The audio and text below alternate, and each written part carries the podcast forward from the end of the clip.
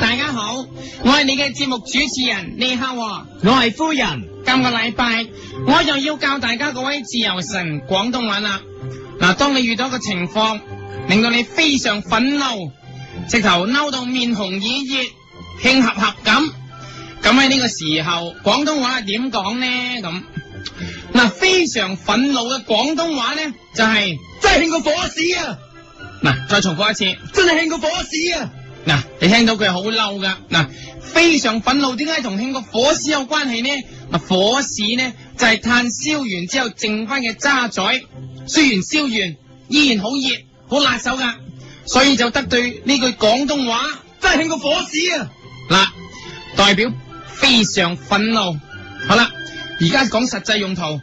如果有一日你落到嚟香港，發現啊阿 Lam 林子祥出一隻新碟，咁你係嗱嗱臨去買啦，因為本身喺家鄉咧係好中意嗰個汕頭林子祥噶。買咗翻屋企，突然之間發現唱片封面嗰個阿 Lam，哎呀，同你個汕頭林子祥一樣，冇咗撇須。咁你見到好似睇唔慣咁啊，咁咪嗱嗱臨攞支雙頭筆幫佢加翻，點知加完之後你一睇，發現加咗須嗰個根本就唔係阿 Lam，係元華。咁喺呢個時候咧，你就可以指住元華撇須大叫，真系兴过火屎啊！大叫！真系兴过火屎啊！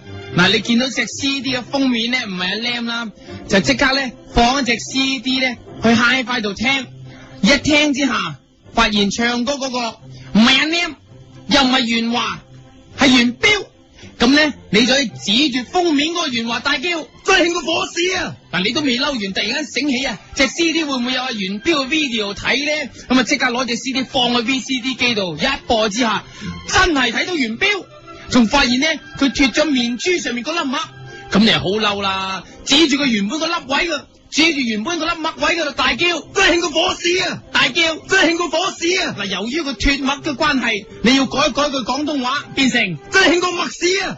嗱，你見到元彪脱墨嘅整容手術咧做得咁好，就好想喺香港呢啲美容院試下脱墨。咁啊，你即刻嗱嗱臨揾間美容院啦，上去你同個美容師講，喂，我想脱墨啊咁。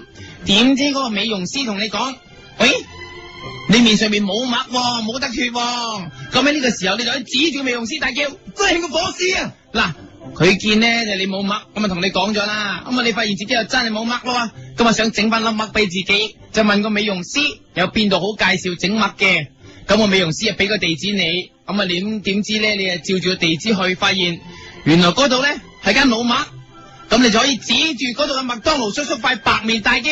真系兴过墨屎啊！嗱之後咧，因為你冇得整粒麥啦嘛，今日嗱嗱臨行出老麥啦，點知行出門口，你就見到阿 Lam 任任子祥入嚟咯喎。你二話不說咧，即刻攞翻頭先你買嗰隻 CD 俾佢睇，就叫佢回水。阿 Lam 咧見你咁嬲，即刻同你講啦，話嗰個真係佢嚟㗎。嗱，你唔信咧，你可以咧搣咗佢個撇須俾你睇咁。點知佢一搣自己撇須，你發現嗰個原來唔係阿 Lam，係沙梨。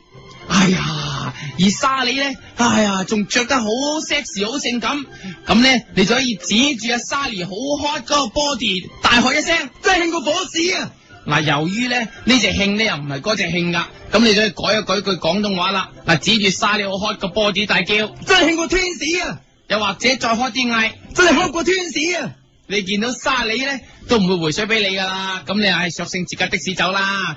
點知一上到架的士，又發現佢又披緊嗰隻元彪嘅 CD，於是你就好好閉翳咁樣諗住同個司機講啦，話嗰個唔係阿 Lam，係元彪。咁啊，司機應都唔應下你喎。你見咁冇癮，咁咪同個司機講緊前面落車啦咁。點知個司機答你話落啊？你話落啊落啊吓落？你估呢個係的士啊？呢個係巴士嚟噶啦。咁呢個時候你就可以即刻指住個司機大叫。真系兴过火屎啊！嗱，因為咧，你而家分唔到咩巴士同的士嘅關係，所以你可以嗌，真系兴过的士啊！又或者嗌。真系兴过巴士啊！嗱，好啦，我諗到呢度咧，各位自由人已經明白晒呢句廣東話用法啦。嗱，見大家跟我講咗咁多耐廣東話，應該係時候咧俾大家創作一下啦。大家咧可以憑自己嘅想像，將呢句廣東話真系兴过火屎啊！改成。真系兴过芝士啊！嗱，你又覺得奇怪係咪啊？點解係芝士咧？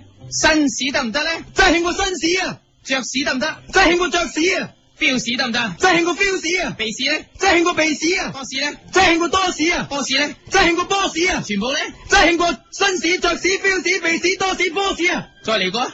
真係興過新屎、鼻屎、feel 屎、鼻屎、波屎、多屎啊！再嚟過。真係興過新屎、鼻屎、feel 屎、鼻屎、波屎、多屎啊！我不要。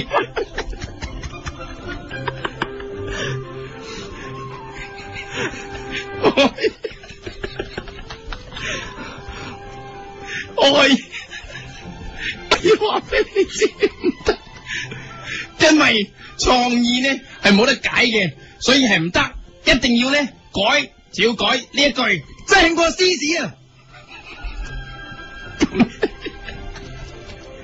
咁你就用你自己創作嘅呢句廣東話套翻入頭先所有嘅情況啦，例如指住林子祥嘅元華大叫，真係興過芝士啊！指住唱歌嘅元彪大叫，真係興過芝士啊！指住脱咗乜嘅元彪大叫，真係興過芝士啊！指住你唔俾你脱脱乜嘅美容師大叫，真係興過芝士啊！指住同你一樣冇乜嘅麥當勞叔叔大叫，真係興過芝士啊！指住好渴嘅沙梨大叫，真係興過芝士啊！指住話你嘅司機大叫，真係興過芝士啊！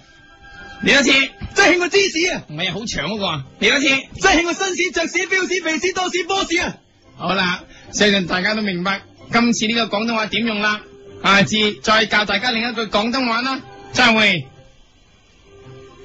一個專門為自由行遊客而設嘅環節，笑談廣東話。噔噔噔噔噔噔噔噔噔噔噔噔。一个人的时候，听荔枝 FM。